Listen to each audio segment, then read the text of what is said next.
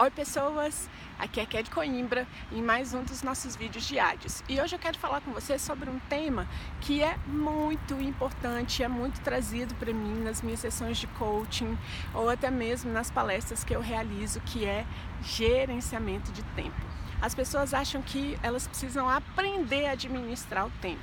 E aí eu trago uma coisa para você que é, fez muito sentido para mim né? E hoje me faz é, tratar o meu tempo, né? Gerenciar o meu tempo de maneira diferente. Que é o que? Gerenciar tempo, minha gente, é gerenciar a vida. Não existe falar em gerenciamento de tempo, em administração de tempo, se eu não estou falando de gerenciamento da minha própria vida. É isso que nós fazemos, porque todo dia estou perdendo um dia da minha vida. É isso ou não é? Então, se eu estou perdendo um dia da minha vida a cada dia que eu vivo, isso significa que gerenciar meu tempo é uma atitude de sabedoria. Gerenciar meu tempo é gerenciar, em última análise, a minha vida. Então, partindo desse pressuposto, né, de que quando a gente quer ter uma vida extraordinária, quando a gente quer ter alta performance, quando a gente quer ter uma vida plena, a gente precisa aprender a gerenciar o nosso tempo, eu resolvi fazer essa sequência sobre gerenciamento de tempo. Gerenciamento de tempo está totalmente atrelado com produtividade, mas para efeitos didáticos eu resolvi separar e vou trazer para vocês agora nos próximos vídeos é, conteúdo só sobre gerenciamento de tempo.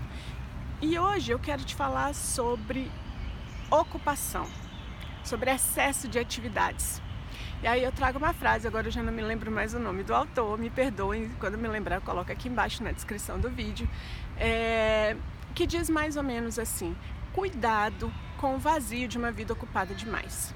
Eu tenho certeza que você conhece pessoas que vivem ocupado, você mesma pode ser essa pessoa que passa o dia fazendo um monte de coisas e termina o dia pensando assim: meu Deus, eu tô morta de cansaço, eu fiz um monte de coisa e eu não fiz nada ao mesmo tempo.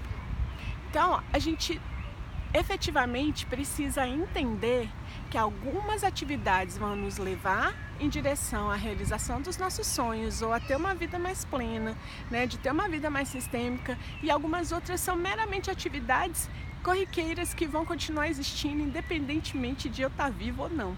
Então esse é o primeiro ponto de entender, é entender que existem coisas que vão continuar sendo e existindo independente de você. Por que, que isso é importante? Porque aí você vai começar a estabelecer prioridades. Você vai trazer para o seu dia coisas que de fato façam que você, com que você caminhe né, em direção a algo mais construtivo, que você estruture o seu tempo de forma a usá-lo com a sua família, com seus amigos, para o seu cuidado pessoal, né? Porque se ocupar, gente, não é sinônimo de Deus me livre, mas quem me dera,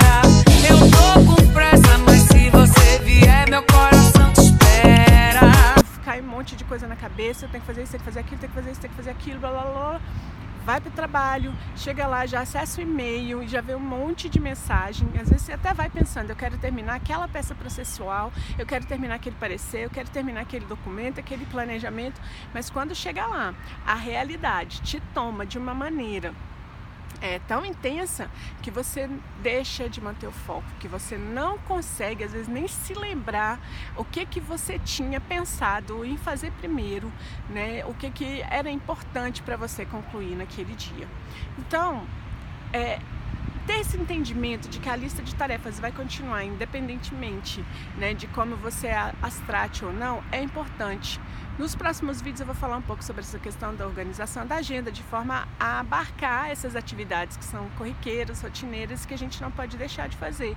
Mas o fato é, o importante aqui desse vídeo é que você entenda que as atividades rotineiras, que essas atividades que se repetem constantemente e tal, elas não vão te levar aonde você quer ir, elas não vão te levar à realização dos seus sonhos. Portanto, não adianta você me dizer que você se ocupou o dia inteiro fazendo coisas aleatórias, porque elas não vão te dar a sensação de felicidade, de realização. É importante que você consiga distinguir isso para que você efetivamente consiga trabalhar o seu tempo de uma maneira mais efetiva.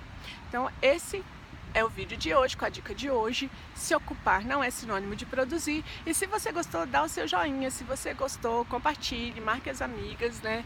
Tem ainda bastante coisa interessante vindo por aí, em especial nessa sequência sobre gerenciamento de tempo. Beijo para você, até o próximo vídeo. Gratidão pela companhia. Tchau, tchau.